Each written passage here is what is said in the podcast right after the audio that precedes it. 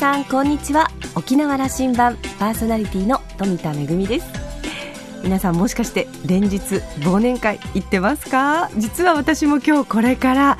忘年会なんですよね。あの2週間のロングラン公演を終えての大打ち上げと ロン、ね、あの忘年会を兼ねてということなんでなんか盛り上がりそうだなと思ってますがあの近年はですねなかなかあの私もねお酒の量も年を取るにつれてちょっとずつあの減ってまいりましてあの女子会の忘年会なんかはねノンアルコールだったりあとランチ忘年会も結構多かったんですけれども今日は久しぶりに飲み放題食べ放題っていうのを若者たちと一緒に楽しんでこようかななというふうに思っています。皆さんはいかがですか？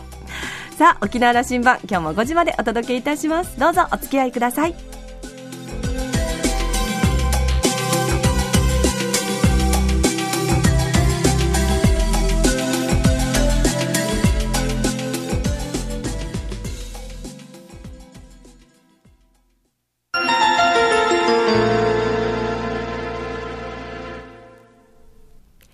那覇空港のどこかにあると噂のコーラルラウンジ。今週は石垣市市長の中山義孝さんとラウンジ常連客で沖縄大学地域研究所特別研究員の島田克也さんとのおしゃべりです。中山さんは1967年生まれ石垣市のご出身です。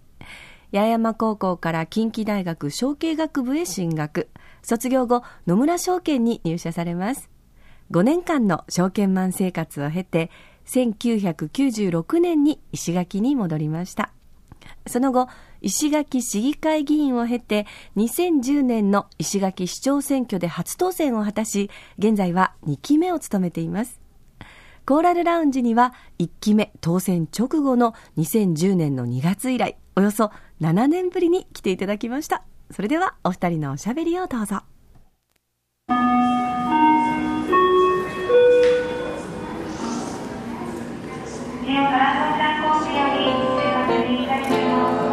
石垣の中山市長にコーラルラウンジ来てもらいましたありがとうございます。はいどうも。お久しぶりです、はい、飛行機が遅れる時間をいただきまして、はい、あのお願いします。15分立ち寄っていただきましたはいどうもありがとうございます。でやっぱね中山さんには本当はね1時間ゆっくりお話を聞いて、はい、それこそ世界情勢から日本の政治から沖縄の政治から石垣の話までしたんですけど、今日はね14分ぐらいしか時間ないそうですから、特に石垣の話を中心にはしますけども、あのやっぱね沖縄そしてこの八重山は、うん。先島という言い方しましょうかね、はい、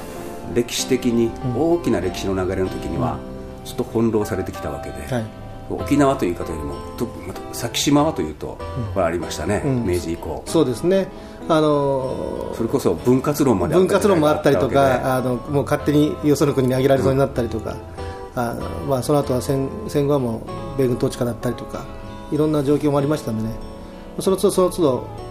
湯変わりしてきたんですけども自分たちの島がどういうふうな場所にあるかっていうのは、まあ、以前に比べると住んでる人たちっていうのはだいぶ認識してますんでね。でも今、本当に世界情勢すごく気にしながらあの島の政治ですけども島の政治とか経済ですけど世界情勢を視野に入れながら取り組んでいかんといけないなという感じ、えー、市長ね。うん。6年7か月前に私インタビューしてるんですよ、はい、沖縄羅針盤で、うん、えー、1期目当選してすぐ。でまだこれからこれから市役所に入るんだという時の話をして、はいうん、えー、約7年近く経ってるんですけども、うんうん、あの改めて振り返ってみてください。そうですね。マニフェストみたいなこともおっしゃってたし、うん。うん、えー、ホームページでも自分で自分の点数もつけておられるし、うん、あのー、短い時間で。そうですね、まあ、あっという間でしたね。あっという間でしたけど確かにあの入る時の意気込みもうこういうふうに変えていくんだとかいう思いはね実際私この期間であの自分なりにはできたと思ってます。ただあ自分なりに当時やりたかったことっていうのができてきた中でそれ以上にまた今時代がどんどんどんどん動いてますんでね。もうやらなければならないことがさらにどんどんどんどん積み重なってきてる状況なのでもうさらに走り続けてるっていう感じがあります、あのあの中山さん日本一という言葉好きですよね。日本一。日本一のこれ日本一のこれでいくつか、えーいあのいくつも出てきましたね、うん、これは日本一だぞと、はい、あの持ってるものをいくつか挙げてください。まずねあの、まあ、ギネスで挑戦した時もそうですけども石焼油っていうブランドをどうやって打ち出すかっていう地元の産品を出していくっていうので、まあ、今牛だけじゃなくてパイナップルだとかあとは魚魚あの魚介類ですね。そういったもののブランド化っていうのをどんどん進めていっています。で石垣島の産品がブランド化されると同時に石垣島自体がブランド化されてきますので今、観光地としては、まあ、私たちは私だけじゃなくて地元の観光業者の皆さんも地元のいろんな皆さんも話してますけど自分たちは日本国内の一番の観光地になってきつつあるというようなあの誇りを持ってます。で、まあ、そういった経済の発展させていく中認知度抜群ですよ、ね、そうですね、まあ、それはぜひあの今後ももっとさらに今度は日本から今度アジアに広げていきたいなというふうに思ってますもう一つはですねあの子育ての分野において今、日本の市の中で出生率子供の数生まれる生まれる数ですね今2.07ということで今まだ3位なんですね市の中では、えー、これがいろんなアンケートを取った中で、えー、適齢期の女性の皆さんにアンケートを取ると何人ぐらいお子さんがいてあと何人ぐらい産みたいとかっていうアンケートを取ると2.47っていう平均の数字が出てきましたこの2.47っていう数字は国とかいろんな政策作ってる人から聞くともう驚異的な数字なんですね。石垣市民は2.47人子供が欲しいと思っている,、ってるとでその中には保育所があればとか仕事があればとかいろんな事情がありますのでそういった事情を改善していくまあ、叶えてあげる。そうすると2.47が実現できるというふうになると今、日本全体が、えー、縮小再生産に向かってるんですよ。というのはいろんな自治体の長の皆さんと話すると体育館を作るにしてもコートバスケットコート2面必要将来人口減るんだから1面でいいんじゃないのとかあこういった施設作るけど人口減るための計算して何年後に減るからこういう小さな学校を作ろうとかっていうふうになっていってみんな発想がもう縮小すべての意識なってる政策だけじゃなくても意識にそうなそうなっちゃってるんですね。そうすると日本全体がそうなってくると国自体がもう縮小再生産の方に向かっていって、まあ、いずれはもう少子高齢化の中で国力が落ちた国になっていくと思うんで、まあ、そういう状況に石垣アイア2.47なんですよというところをもっと PR してですねあの、まあ、国が全体的が元気になるようにままずは地方都市でいや人口が増えてますとそういうところがありますというところを見せてあの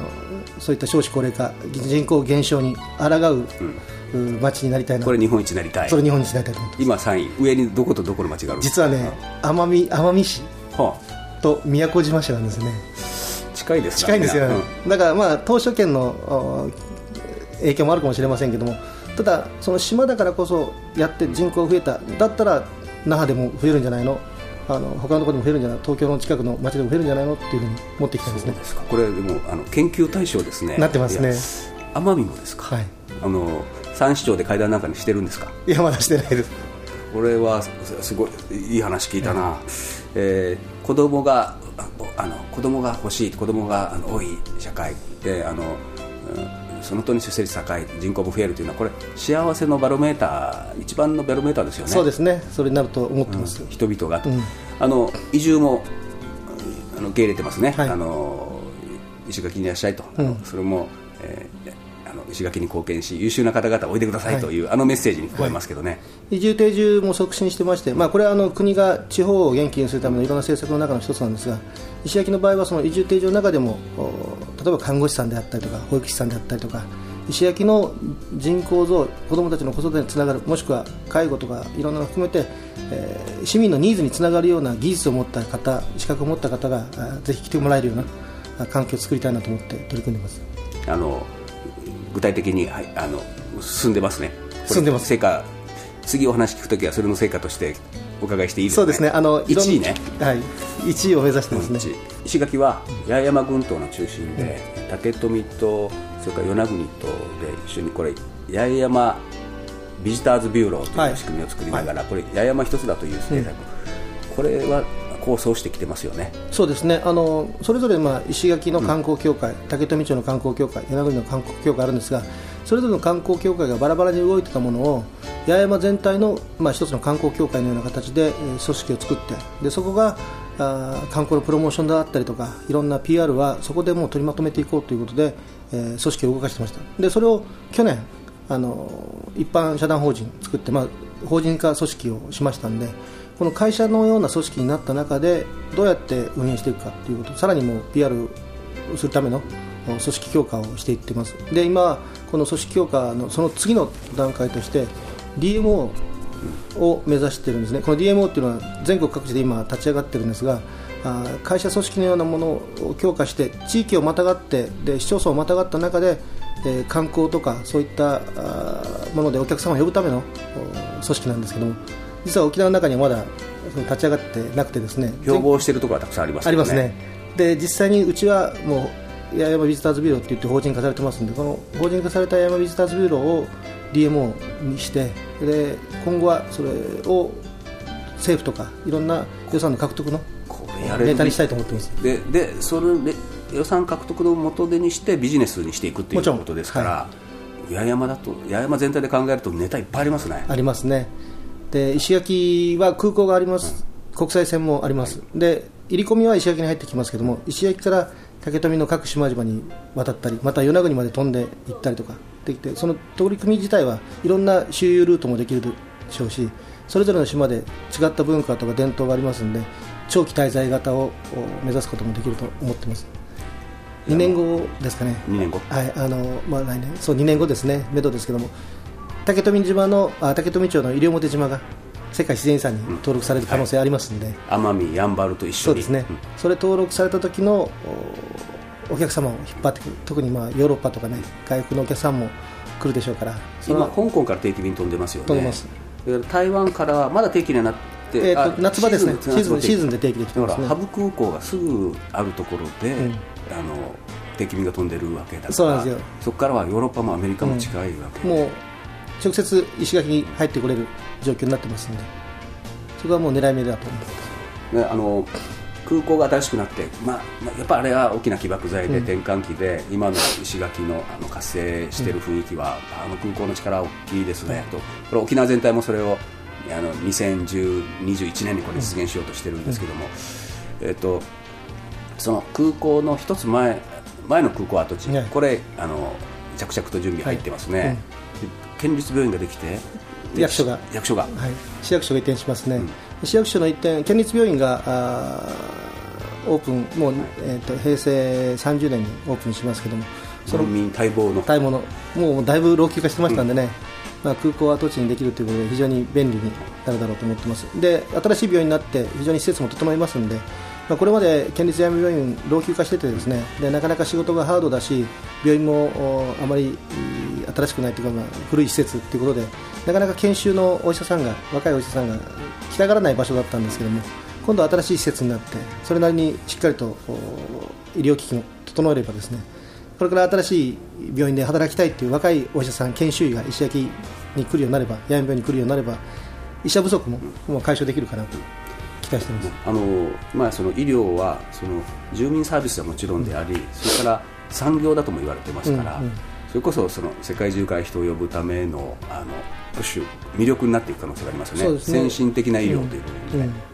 まずはあのその地元に医療機関がないと安心してあの旅行にも来れないですし、もう一つは今、医療ツーリズムとかいろんなネタがありますんでね、市役所が移る、は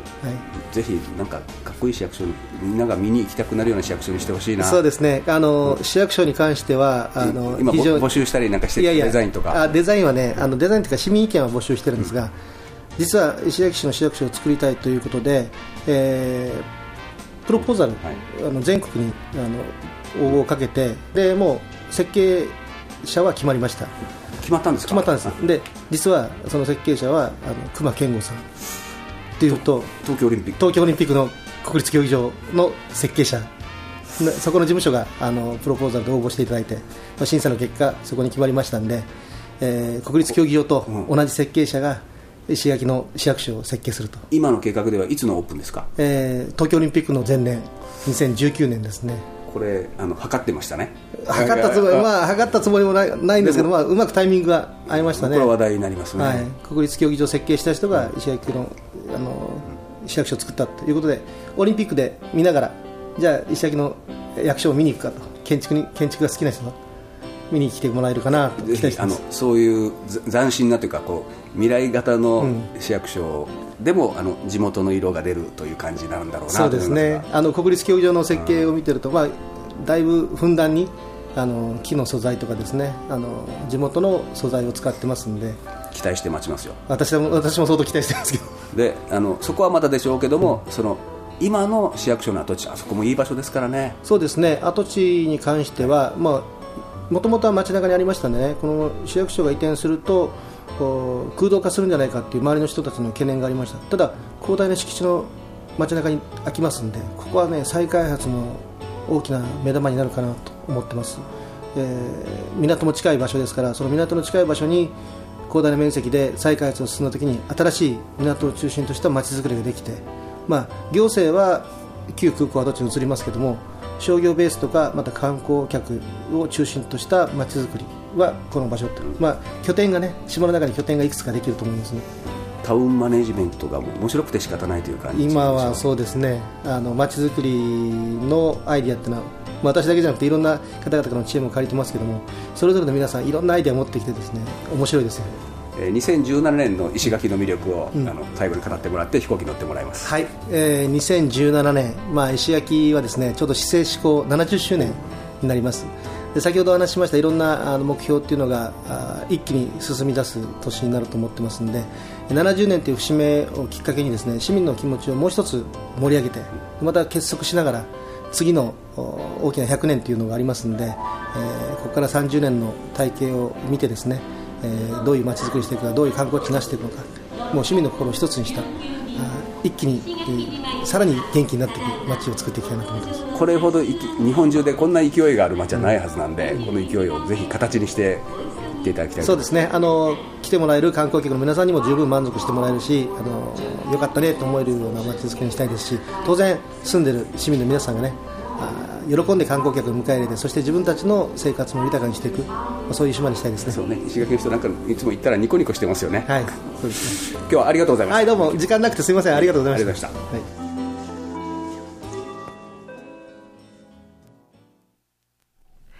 いやー、2017年の市政施行70年に向けて、いろんな取り組みがもうあの、スタートして、ね、動き出してますね。あのー、八重山全体で観光振興に取り組んでいこうということで、八重山ビジターズビューローのお話も、本当にね、あの、それぞれの地域が手を結んでいくということ、ライバルも大事なんだけれども、やっぱりこう、一緒になって、えー、沖縄全体、そしてまあね、八重山の中でも盛り上げていくという取り組みも始まっています。そして、私初めて、あの、伺ったんですが、石垣市役所はなんと熊健吾さんの、えー、デザインということで、これも、たっっても楽しみですね。あの、やっぱりね、お話にもありましたけれども、地元のね、えー、素材を使ったり、地元のこう、まあ文化などを取り入れていくのがとってもあの、お得意な方なので、さあ、石垣のね、あの文化の中でもしかしてなんか赤瓦とかあるのかなとか、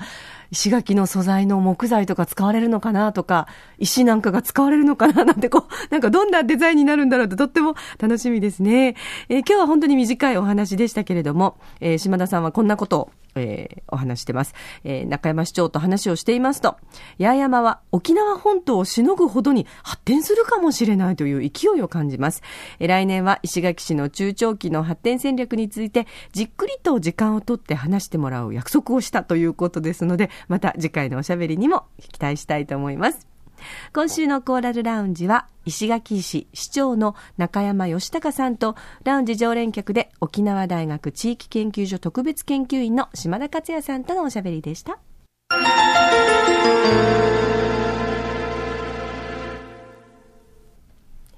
めぐみのあしゃぎだよりのコーナーです。11月の29日から始まった2週間のロングラン公演、本日最終日でございました。えー、なんと4作品。えっと、まずは、えー、ボトルメールという作品を5日間、7公演。そして、ぐんがちくんがち、えー、5日間、7公演、計14公演。そして、あの、木曜日のね、えー、休演日には同じテンプスホールで百花繚乱ということで、えー、バルーンと琉球芸能の共演のルンルンバルーン琉球舞踊の2パターンの作品、合わせて4作品、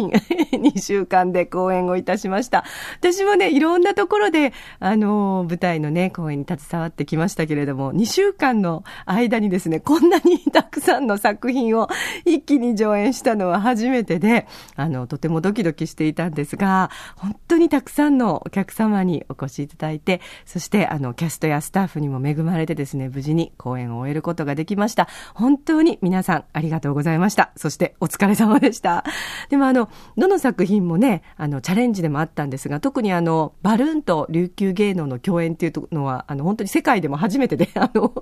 誰も見たことがないので、私たちもドキドキしてましたけど、あの、お客さんもかなり戸惑っててですね、どんな反応していいのかっていうことはあったんですけれども、ご覧になった方からね、最初、あの、一見破壊的かと思いきや、そんなことはなくて、もともとバルーンが持ってる楽しさとか、もともと琉球芸能が持っている魅力を引き出した公演で楽しかったよという、とってもあの嬉しいお声をいただきました。沖縄にあるたくさんの文化、これからも沖縄の皆さん、そして観光客の皆さんにもお届けできるように、多くの仲間たちと一緒に届けていきたいと思います。皆さんもまた機会があったら劇場にお越しいただければ嬉しいです。